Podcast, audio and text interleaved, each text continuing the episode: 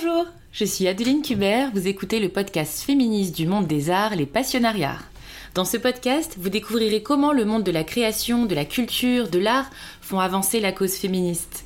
À travers des projets créatifs et engagés, à travers leur parcours, les invités du Micro Rouge vont, je l'espère, vous nourrir et vous inspirer pour que vous aussi vous puissiez commencer ou continuer à mettre vos pierres à l'édifice.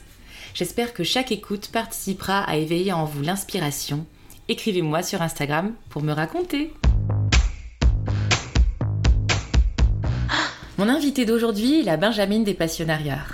Elle incarne cette nouvelle génération créatrice, engagée, audacieuse et tenace qui participe à faire avancer la cause féministe.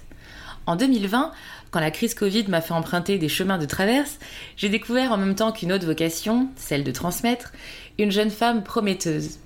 Elle s'appelle Christina et pendant des mois durant, elle a prouvé que croire en soi est la ressource la plus puissante qu'on puisse trouver. Christina vient d'un pays où la dictature vole les rêves. Et si elle a émigré seule en France, loin de ses amis et de sa famille, c'est pour réaliser les siens. Aujourd'hui, c'est donc un épisode un peu particulier que vous vous apprêtez à écouter, celui de Christina Soto Arias, une de mes étudiantes en management de la culture et donc évidemment une future professionnelle du monde des arts de demain. Bonne écoute moi, moi je viens du Venezuela. Moi, je viens d'une ville de la banlieue très très proche de la capitale du Venezuela, Caracas. Et en fait, j'étais toujours intéressée par les arts, mais plutôt les arts euh, de spectacle. Dès que je suis petite, j'ai fait énormément de des activités. J'ai fait de la danse classique, j'ai fait de la danse arabe. Euh, j'ai fait aussi énormément du, du théâtre quand j'étais petite. Et euh, quand j'avais 11 ans, j'ai rentré à une école de théâtre. Et là, c'était le coup de cœur. Et après ça, j'ai jamais lâché. Et à la fin de l'école primaire, j'ai dit à ma mère écoute, euh, on arrête les études. Euh, ça y est, euh, moi, je vais devenir comédienne. C'est tôt oui, oui, oui, oui, oui. En fait, moi, d'un âge très tôt, je savais très bien qu'est-ce que je voulais faire dans, dans la vie. Et j'avais découvert un, peu ma passion. Et c'était de jouer. Et en fait, ma mère, à ce moment-là, elle m'a dit mais mes parents, ils sont pas du tout dans le domaine de l'art. Ma mère, elle est médecin. Mon père, il est ingénieur. Donc, euh, du coup, c'est plutôt un domaine euh, plutôt scientifique, plutôt bien cadré. Donc, ma mère, elle m'a dit écoute, t'es très mignonne, mais du coup, on va faire un deal. Toi, tu me fais bien une décès toute sérieux, et après ça, on verra. Donc, du coup, j'ai fini mon lycée, j'ai commencé à la fac au Venezuela dans un parcours qui était entre guillemets sérieux, mais c'est le parcours. Ça n'existait pas forcément en France. Les études, ils sont un peu différents là-bas. Déjà parce que là-bas, c'est pas comme ici que tu as une licence et un master. Là, c'est tout ensemble. Tu fais tes cinq années d'affilée et tu peux pas mélanger des parcours. Donc euh, là-bas, tu choisis euh, une chose et, et tu l'as fini. Et j'ai choisi le parcours que tous les artistes frustrés ils font. Et ça s'appelle de la communication sociale. D'accord. Et du coup, la communication sociale, ça mélange le, le journalisme, la publicité et les arts visuels. Donc pendant trois ans, tu as des cours euh, un peu généraux, surtout des, des cultures générales, d'histoire, de sociologie, sociologie, euh, psychologie. Et après, on prend une spécialisation. Donc moi, je me suis spécialisée dans scénarisation et production audiovisuelle. Et là, j'ai trouvé mon, ma deuxième passion qui était écrire. Quand, quand j'ai fait euh, ma spécialisation en scénarisation, ça durait un an. On était la première promo euh, parce que c'était un tout nouveau programme de, de mon école. En plus, c'était le seul programme au Venezuela de scénarisation au niveau des études supérieures. Donc on était un peu euh, l'expériment au niveau national, mais on était ravis parce qu'on était une toute petite classe de neuf et on avait des profs incroyables qui étaient carrément des vrais scénaristes qui nous ont tout appris. Et là, j'ai vu comment on pouvait changer un peu le monde à travers les paroles et à travers les histoires. Et c'est ça vraiment que ça m'a montré ma passion un peu aujourd'hui, qui c'est raconter des histoires. Ça va être soit au niveau image, soit au niveau audio, avec les podcasts que j'ai fait maintenant, et soit en photo, ou soit quand j'ai l'opportunité en train de jouer. Et aussi, je pense que par rapport à mon approche à l'art, ça commençait aussi vachement tôt parce qu'il était petite, je lisais beaucoup. Je lisais énormément de contes. Énormément. Et j'ai demandé à ma mère tout le temps que, de m'offrir des, des livres. Au point que pour mon anniversaire, mon anniversaire numéro 12, Ton 12e anniversaire. mon 12e anniversaire, moi j'ai demandé à tout le monde qu'il m'offrait que des livres. Et je, je me souviens, ma soeur, elle était dégoûtée, mais qu'est-ce qu'elle était dégoûtée de, de voir de, que des livres. Elle m'a dit, mais qu'est-ce que c'est boring mais, mais pour moi, c'était superbe. C'était superbe et, et du coup, je pense que tout ce mélange de, de lire beaucoup, de, de faire du théâtre, de faire de la danse aussi, euh, et d'après faire des études qui m'ont appris à comment créer ce type de projet. Et ça, c'était plutôt ça qui, qui m'a mélangé dans, dans l'art. Alors une fois que tu as eu euh, ce bagage d'études sérieuses, comme euh, dit ta maman, qu'est-ce qui s'est passé ensuite? Tu as décidé de quitter le Venezuela? Alors oui, tout à fait. Alors les choses qui s'est passé, c'est que voilà, j'ai fait mon deal, j'avais fait mon, mes études sérieux, et le plan ultimissime à ce moment-là, c'était d'aller faire des études de acting aux États-Unis. Et euh, il faut savoir que du coup là, dans ma cinquième année au Venezuela, j'ai commencé à, à me renseigner un peu plus au moins de comment ça s'est passé aux États-Unis euh, pour euh, faire mes candidatures et, comme ça. Mais les choses qui s'est passé, c'est que euh, là, malheureusement, au Venezuela, on est dans un procès, on, vit dans une dictature depuis un bon moment. Donc, justement, quand j'ai commencé la fac, ça commençait les débuts des les pires moments au niveau politique et même au niveau social. C'était il y a combien de temps? Alors, euh, en 2013, je peux dire que ça commençait vraiment à, aller, à commencer à aller très mal. Donc, du coup, quand j'ai fini euh, mes études en 2018, ça allait vraiment mal. Vraiment mal au niveau cela, au niveau politique, en économique. On avait passé des périodes de, manifestations de six mois. Moi, j'ai passé j'ai fait un semestre à l'université où, euh, pour aller à l'université, il fallait passer trois manifs, il fallait s'échapper des, militaires, il fallait mélanger, aller à la manif et aller après en cours. Et, et justement, c'est drôle parce que ce moment-là, il n'y avait pas les Covid, il n'y avait pas toutes ces connaissances de comment faire les cours en ligne.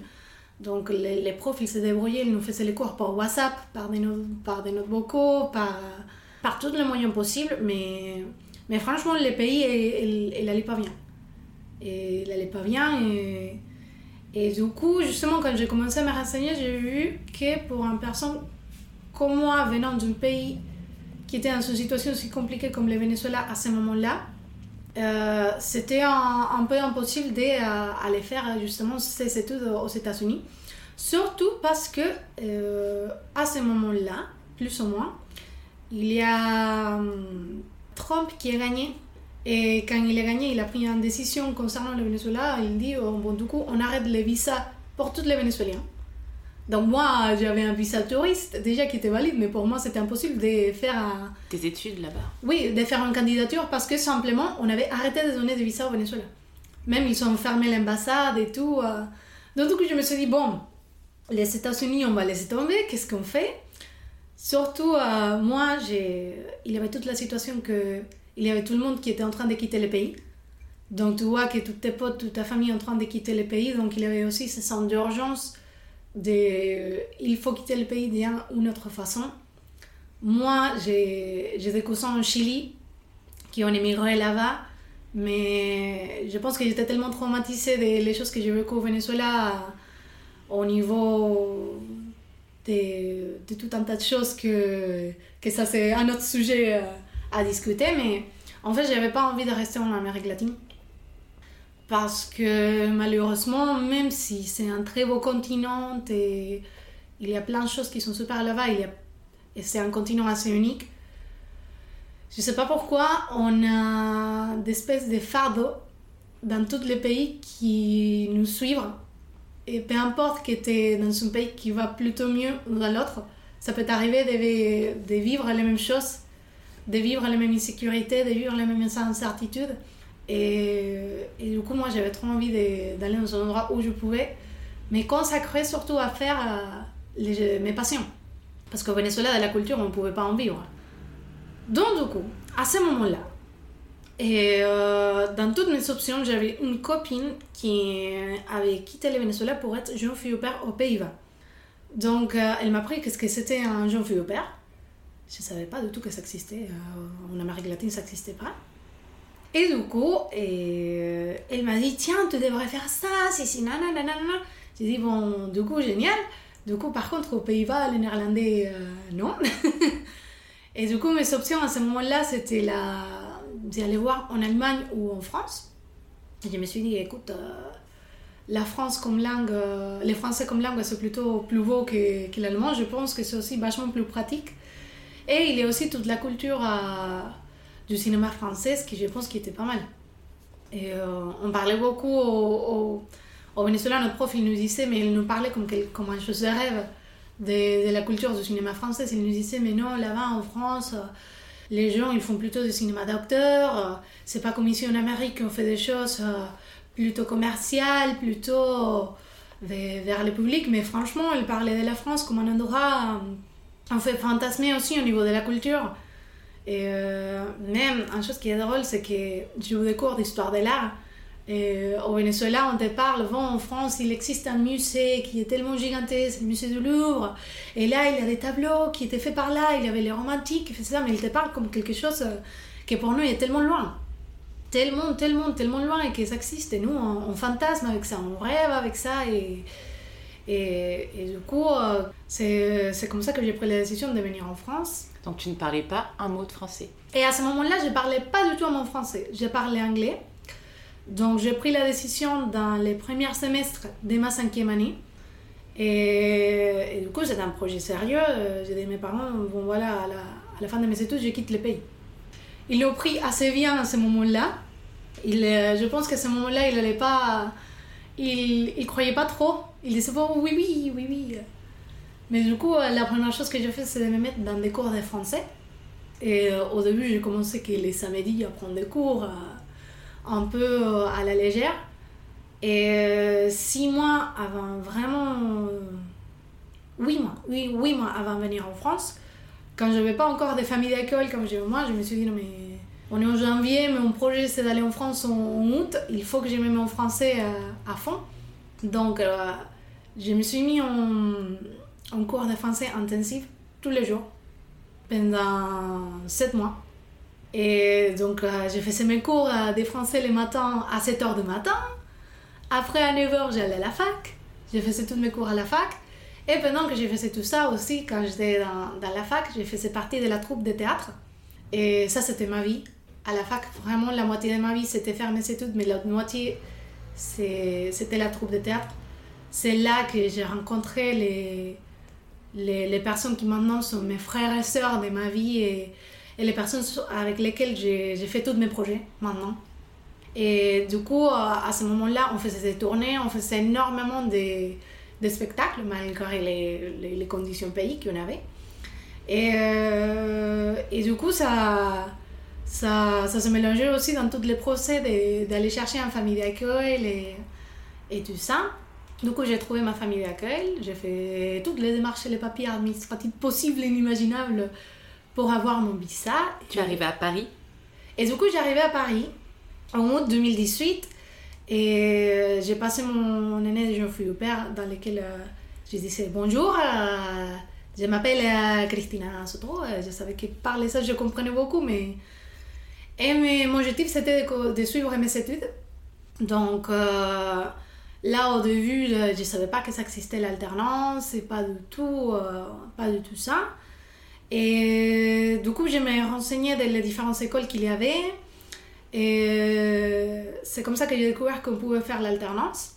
Donc, du coup, c'était les grands projets. Donc, dans un an, j'avais les grands challenges. Donc, ok, dans un an, Christina, si tu veux vraiment travailler dans la culture et, et faire des études sérieuses, la meilleure chose, c'est de faire des études dans ces sujets. En plus, que comme ça, tu vas vachement connaître comment ça se passe. Le problème, c'est que dans un an, il faut que tu apprennes la langue que tu passes le concours et que tu te trouves un boulot. en alternance. En alternance, exactement. Donc, euh, c'était une année assez speed, euh, une année euh, hyper méga bouleversante, mais à, la fin, heureusement, j'ai réussi. Et je pense que ça, c'est la, c'est un de mes plus grandes fiertés dans ma vie. Parce que ça se mélangeait aussi dans tous les côtés de dépaysé, de quitter son pays, de, de ne plus voir ses amis et des choses comme ça. Mais le fait d'avoir réussi, ça, c'était ma plus grande fierté.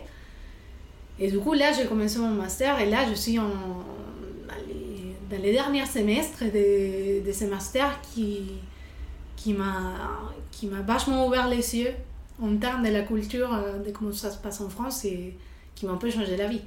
Mais alors c'est étonnant que tu n'aies pas décidé de commencer des études en France d'acting comme tu le voulais aux États-Unis, te diriger vers le théâtre et le jeu. Qu'est-ce qui t'a fait changer d'avis pour te professionnaliser dans les métiers euh, de la culture et du management et de la communication? En fait, moi, une chose que je me suis dit quand je suis arrivée avec Christina, faire des études en acting, les choses qui se passent, c'est que tu parles pas assez de français pour en faire. Donc, euh, peut-être continuer des études, faire encore plus des études dans, dans toute la partie derrière caméra, derrière coulisses, comme tu les connais déjà, mais l'approfondir beaucoup plus. Et une autre chose qui s'est passée aussi, c'est que au, niveau visa, c'était beaucoup plus facile de faire des études en alternance parce que euh, vu la situation qui se passe au Venezuela, en fait, mes parents m'ont dit bon, j'ai dû me débrouiller toute seule pour faire toutes les choses que je voulais, donc j'ai dû me financer toute seule euh, et mes études de faire tout pour moi-même. Du coup, j'ai rien trouvé de c'est tout en alternance en acting. Là, j'ai trouvé maintenant, je sais que ça existe, c'est très rare. Mais même à ce moment-là, je ne me sentais pas avec un niveau de français assez, assez élevé pour en faire. Et j'ai trouvé aussi que les, les masters que j'ai fait maintenant, ça proposait aussi une possibilité aussi des, euh, des choses à faire à la fin, beaucoup plus, beaucoup plus diverses que de faire que des études en acting. Et je sais que l'acting, euh, c'est tout le temps comme les rêves ultimissimes qu'on dit un jour on va, un jour on va, peut-être qu'on va arriver, mais on y découvre des choses qui nous remplissent autant. Alors justement, dans ce master euh, extrêmement professionnalisant, et bravo euh, de l'avoir euh, dégoté avec en plus un contrat en alternance, bravo de parler le français que tu parles après si peu d'années ici. moi, je suis très admirative. Raconte-nous le contenu de ce master. À quoi il te prépare exactement? Est-ce que tu peux nous parler de projets concrets que tu as pu réaliser dans le cadre de tes études? Alors là, mon master, c'est un master en management de la culture et au sein de PPA Business School. Et euh, c'est un master qui est surtout focalisé dans la com et le marketing, mais vraiment focalisé sur euh, les milieux culturels.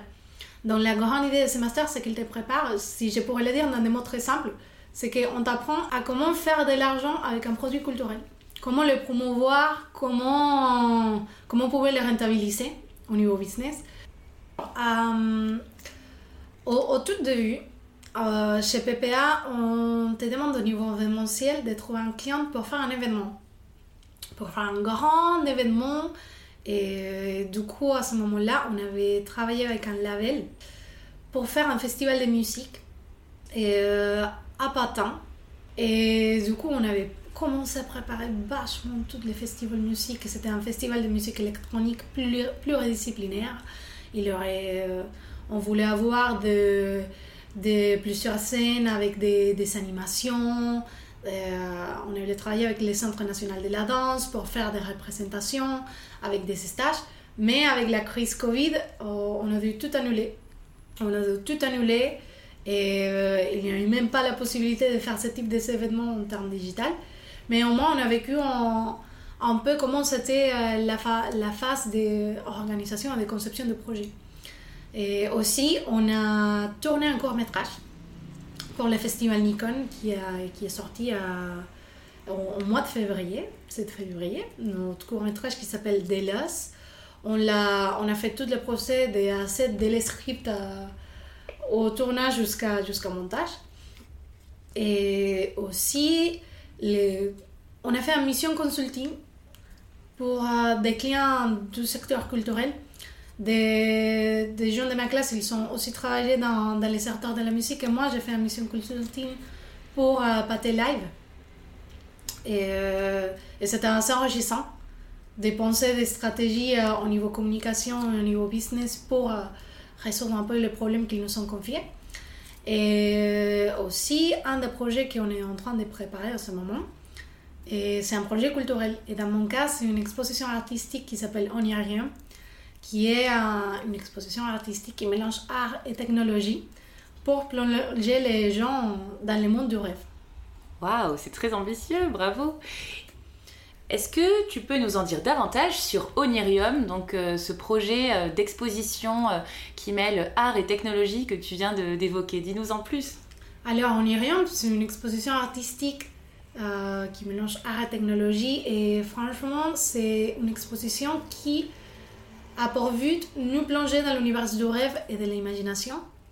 Donc pendant 21 jours dans le mois de juin, dans une salle de, mon école chez PPA, tous les visiteurs vont avoir la possibilité de, voir trois installations de trois artistes différents qui ont accepté le challenge de créer des œuvres euh, originales pour cette exposition. Donc on a trois concepts euh, autour de rêve. On a un fantasme, un cauchemar, un cauchemar et des souvenirs. Et ces trois installations qui durent une semaine chacune, c'est des installations immersives. Donc on rentre dans tout un univers euh, sensoriel en, termes euh, tactiles, en termes visuels et même en termes sonores pour voir la proposition que ces artistes veulent nous raconter. Je crois que tu as sélectionné pour cette exposition trois artistes femmes. Pourquoi c'était important pour toi de donner la parole euh, à des femmes artistes? Ou des artistes femmes? Euh, Une chose qui est intéressante dans, dans le monde du rêve, c'est que euh, il y a plein de symbologies autour du rêve qui est beaucoup liée à la femme. Les rêves, ça se passe dans la nuit. Et la nuit, on peut régir par la lune. Et la lune, justement, c'est vachement lié au, univers féminin. Donc, c'est intéressant de, de pouvoir lier vraiment des artistes euh, féminines au, à cet expo qui parle aussi du monde du rêve. Aussi, euh, le monde du rêve et l'imagination, c'est quelque chose qui, euh, qui est aussi dans différentes mythologies, dans différentes symbologies, on peut lier aussi autour de la femme. Là, on dit que les, dans des différentes symbologies, des différentes cultures, on, pense à l'homme dans, dans, dans, des choses plutôt dans l'action, dans des choses plutôt dans, des choses concrètes et logiques, dans des symboles plutôt carrés, plutôt, plutôt linéaires. la femme, on l'associe plutôt à des symboles plutôt circulaires, plutôt à, des choses plutôt créatives, plutôt des choses introspectives. Donc, euh, c'était pour moi intéressant de donner la parole aux femmes dans ce type de, de, de sujets et surtout, euh, je pense que ça montre aussi une sensibilité euh, plutôt unique. Pour moi, c'est important de faire une exposition qui soit vraiment une éclate créative et une éclate des couleurs au niveau sensoriel. Et euh, je pense que les propositions que j'ai eues de ces trois femmes, ils m'ont vachement. C'était un coup de foudre pour les montrer. Et c'est une façon de de encore plus euh, montrer euh, l'objectif de l'expo que c'est l'univers de rêve. Est-ce qu'il y a aussi chez toi euh, quelque chose qui te suit de l'ordre de l'engagement, du féminisme, qui t'a amené à la sélection de ces trois artistes-là en particulier? Moi j'ai en, mémoire Vic O, qui est une artiste assez engagée sur ce plan-là. Est-ce que ça, ça te suit aussi particulièrement? Oui, hum, moi, une chose qui, qui j'aime beaucoup, c'est c'est montrer aussi les femmes qui, euh, qui ont pris un peu les rangs dans sa vie et qui ont. En fait, c'est des femmes qui sont un peu. Euh, je sais pas si c'est en français. Tu peux le dire en anglais. Empowered. Ok. Empowered et. On dit empouvoiré en français. Empouvoiré. Mais c'est moins joli. et. Du coup, moi, que j'étais petite, J'étais tout le temps quelqu'un qui a cru que nous, en tant que femmes, on peut faire la même chose que, que les hommes, peu importe le métier qu'il s'agisse. Et euh, moi, je, voyais des petites comment, comme c'était comment challengeant et même en, tant que femme, même de se positionner dans, dans des domaines qui sont plutôt régis par des hommes et comment, quand, quand on commence à se démarquer euh, au niveau intellectuel, au niveau succès, dans des milieux qui sont plutôt régis par des hommes, je sais pas, notamment même au niveau académique, euh, au niveau scientifique, ou même au niveau de la réalisation, où euh, on, pense souvent que tous les métiers techniques comme tels que la réalisation, les, les directeurs de photographie, au moins au Venezuela, c'est des choses qui sont plutôt régies par des hommes. Et c'est des choses que pour moi, c'est c'est important pour moi de, suivre ce type de mouvement. Donc, euh, je crois beaucoup dans, dans le pouvoir des, femmes de créer ses propres projets, de, de faire entendre sa voix, peu importe les, toutes les choses qu'on peut, qu'on peut lier, ou peu importe toutes les places qu'on peut qu'on peut les donner dans, dans, la société et peu importe la place qu'elle veut aussi avoir dans sa vie. Donc peu importe si une femme, elle veut être euh, mère, elle veut être euh, une mère de famille, elle peut être aussi euh, plein de choses dans sa vie. Elle peut être avoir énormément de rôle, elle peut aussi faire énormément de choses.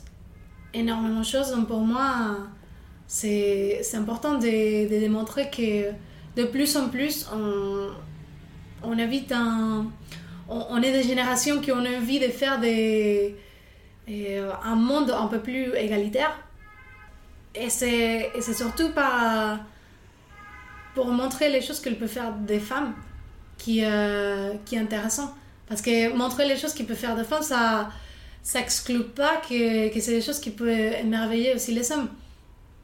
C'est aussi une célébration, un peu aussi euh, les choses que je faire avec cette expo une célébration aussi de l'imaginaire féminin.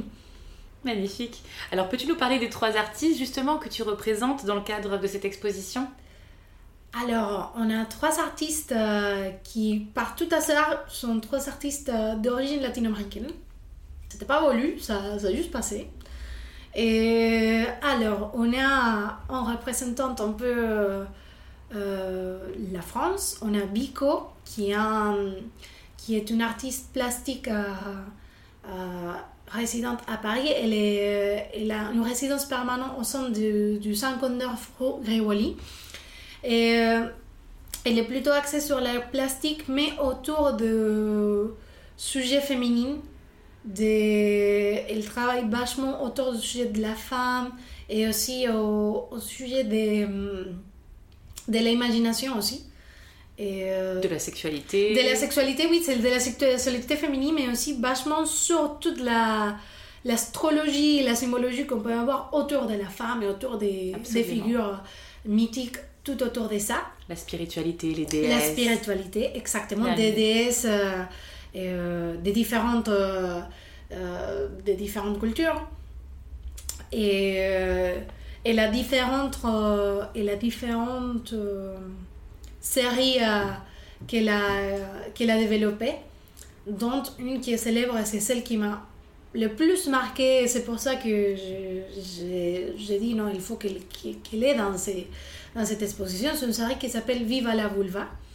Et c'est une série des tableaux de sexe féminin, un peu dans les styles. Euh, c'est vraiment des tableaux vachement beaux, un peu dans les styles modernes, dans lesquels elle célèbre justement la sexualité féminine en représentant des, vulves, mais des vulves un peu comme si c'était des, euh, entités euh, astronomiques. elle, elle m'a vachement parlé que pour elle, euh, elle a vu ce tableau comme, comme une façon de représenter toute l'énergie astronomique de la femme de différentes façons à travers la représentation du sexe d'une façon un peu dans, son regard. Et justement, dans, dans l'expo, on s'inspirait de, de ce tableau, de cette série de Viva la Vulva, euh, qui du coup, elle a, elle a repris plusieurs de ces tableaux au niveau digital pour l'animer, pour les donner des mouvements, pour donner encore plus de cette sensation d'énergie, cette sensation de, de pouvoir cosmique pour pouvoir les transmettre en image, mais aussi en audio, parce qu'elle a décidé de travailler avec un musicien qui est un, ami avec elle. Et cette musicienne, elle s'appelle Derek Stell. Et euh, du coup, lui, il, euh, il est un musicien de musique électronique qui a déjà collaboré avec elle. Et ils ont travaillé ensemble pour créer un, une, mélodie particulière dédiée à l'expo. Et aussi, ils ont mélangé cette, cette, mélodie avec une narration érotique faite par la même artiste. Et vraiment, toute son, son idée de se faire, c'est de casser les tabous de la sexualité féminine et faire une célébration de ça. Donc Vico pour le fantasme, qui en a euh, pour le souvenir et pour le cauchemar. Alors pour le cauchemar, on a Marimar euh, Rojas. Et elle est une, euh, elle est une artiste vénézuélienne qui réside en Argentine. Elle est vachement axée sur le storytelling. Et elle fait énormément de reportages photos et même des, des petites des bandes dessinées par elle-même parce qu'elle fait aussi un peu de l'illustration. Et du coup, un peu son concept, c'est euh, nous raconter un cauchemar d'elle. Et à travers des illustrations qu'elle a fait euh, euh, dans son procès d'introspection, elle, nous, elle a personnalisé ses pires fantasmes, ses pires phobies, peur, ses, pires, ses pires peurs et phobies. Et à travers des personnages qui racontent une histoire et aussi, euh, en contrepartie, cette même personnage, elle, elle a fait ses, toutes ses virtudes pour nous raconter aussi un peu le côté euh, lumière de, de tous ces cauchemars. Donc, euh, elle va nous plonger dans un cauchemar, dans une ambiance. on ne pense pas du tout que ça, ça va être un cauchemar au début, mais, mais justement, c'est les choses qu'elle veut nous raconter. Ne nous en dis pas plus. Et enfin, pour le souvenir? Pour le souvenir, on a Maria Gabriela Rojas. Elle est une artiste plastique et aussi une artiste digitale. Elle est vénézuélienne aussi, mais elle réside en Espagne, à Madrid. Et elle travaille énormément avec euh, la couleur et avec euh, énormément avec les outils digitaux pour faire des, des œuvres, mais digitales. Et elle, euh, par contre, elle veut nous plonger dans différents de ses souvenirs à travers des peintures animées. Pour elle, c'était le challenge qu'elle avait plutôt fait des, des peintures digitales mais fixes. C'est la première fois qu'elle se lance dans des, dans des, vraies animations, carrément des animations faites à partir des tableaux. Et vachement, les, les extraits que j'ai pu voir de toute sa création, c'est des choses dignes de, de Pixar tellement ils sont, sont bien faits.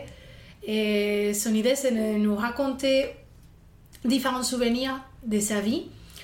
Et euh, vu qu'elle a créé toute cette série en temps Covid, elle voulait aussi faire un, peu euh, un hommage à différentes personnes de sa famille qui ont été décédées pendant le Covid. Et justement faire un, hommage des, souvenirs de cette personne à travers euh, cette peinture. Et eh ben, on a hâte de découvrir ça. C'est donc au mois de juin dans le 14e arrondissement. De Paris, oui. Rue Le Maignan. Euh, à l'école euh, PPA Business School. Exactement. Donc, pour voir ton, ton, beau projet artistique avec euh, ces trois artistes. Est-ce que tu peux nous parler de cette année qu'on vient de traverser Comment tu l'as vécu, toi, en tant qu'étudiante dans le monde culturel, cette crise sanitaire? Alors, c'était un carrousel d'émotions sans cesse.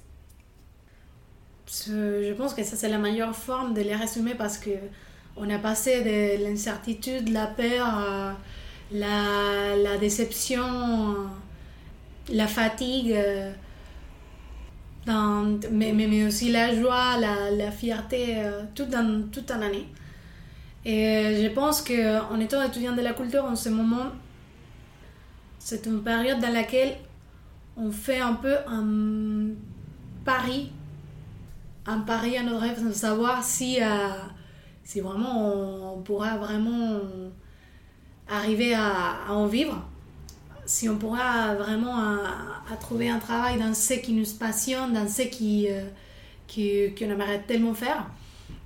Et c'était une année assez difficile parce que même des, gens de ma classe, ils l'ont dit, euh, une chose qui, franchement, ça nous donne la joie et c'est vachement intéressant, c'est de pouvoir aller dans les, des lieux culturels. C'est de pouvoir, c'est de pouvoir euh, euh, nous inspirer de pouvoir voir euh, les expos au musée, les représentations culturelles dans des théâtres, dans des cinémas, pour pouvoir nous inspirer pour les types de projets qu'on fait à l'école. Et le fait de ne, plus, avoir la possibilité de faire ces choses, ça, ça nous casse beaucoup l'esprit. Aussi, euh, pour nous, dans la classe, on voit ça comme un divertissement énorme, de, le fait de découvrir des expos, des artistes, des musées. Et pour nous, c'était une façon un peu de s'échapper de toute la situation. Et le fait qu'il qu'il nous coupe ces possibilités, c'est. Il nous coupe en forme de s'échapper de, de tout ça. Et c'est c'est assez dur parce que même moi, en tant qu'étudiant international, moi, c'était une façon aussi de,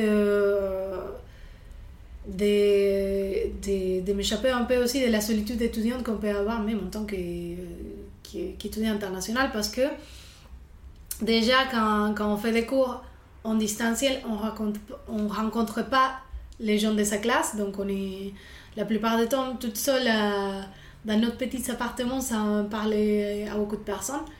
Et du coup, dans, au moins, quand j'avais la possibilité, je sortais les week-ends, j'allais dans un musée, je me sentais moins seule. Parce que j'allais la possibilité au moins de rencontrer euh, du monde, au moins de me sentir entourée de monde qui partageait les mêmes désirs que moi, hein, de profiter de l'art.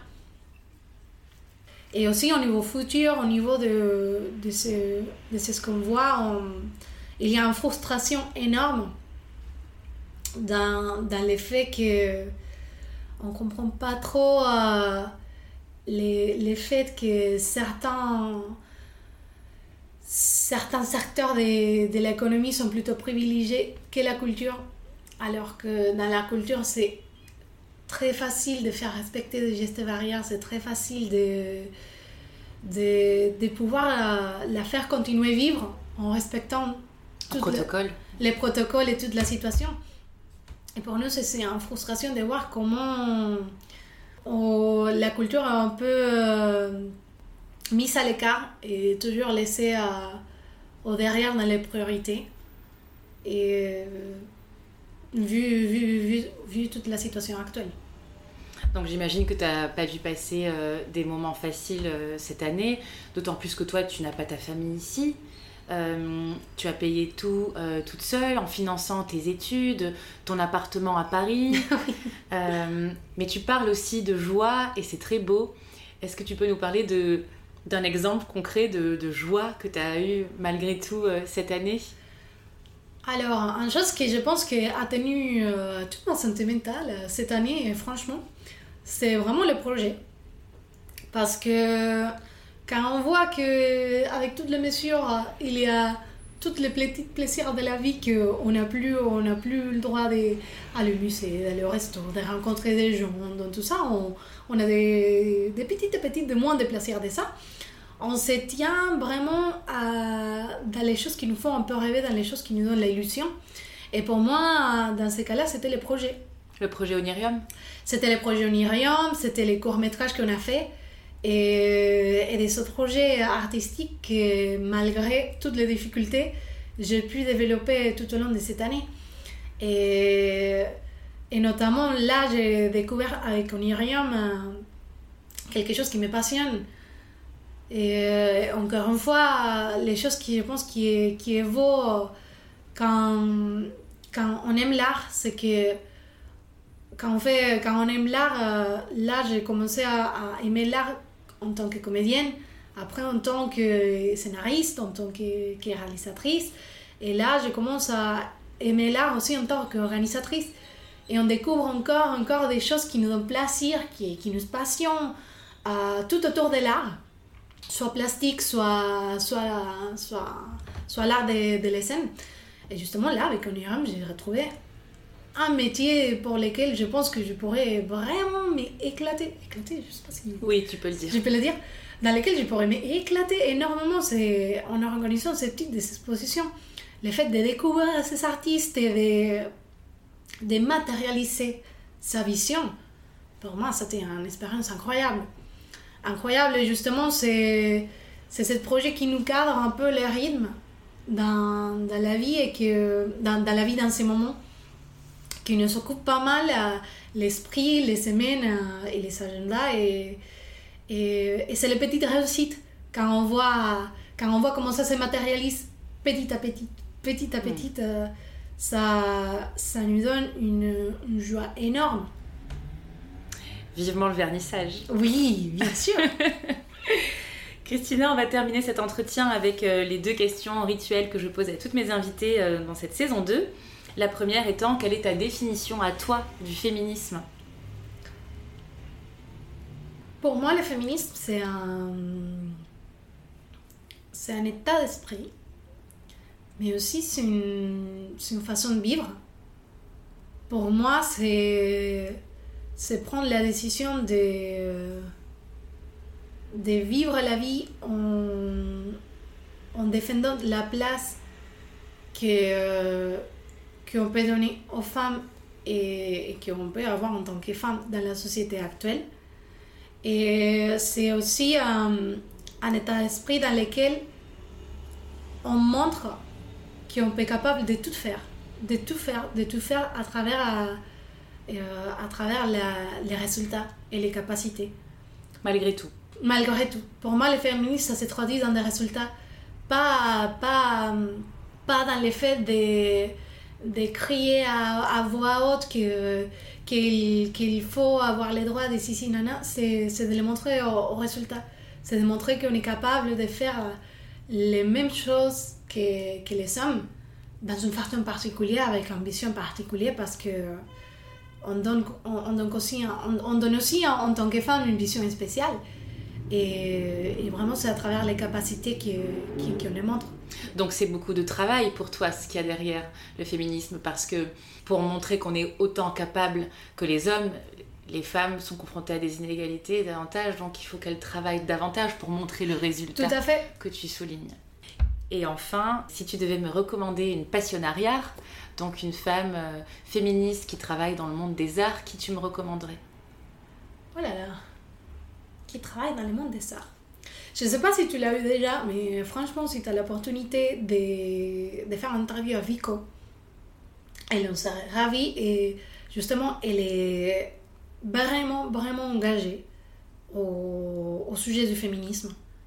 Et elle, est une personne qui plus que féministe, elle est une personne qui elle célèbre la, femme dans tous ses côtés euh, et dans tous ses axes. Franchement, je, te la recommande aux yeux fermés. Merci beaucoup Christina pour cet entretien. Merci beaucoup. Merci, merci. Vous pouvez retrouver Christina sur Instagram, sur le compte Soto Metrares ou sur LinkedIn. Si cet épisode vous a plu, N'hésitez pas à le partager sur les réseaux sociaux et à noter 5 étoiles sur Apple Podcast. Ça nous aide beaucoup et ça participe à faire rayonner davantage mon invité. Pour retrouver toutes les ressources de l'épisode, rendez-vous sur le site ou sur la newsletter du podcast, direction lespassionnariats.com. À très bientôt pour un nouvel épisode.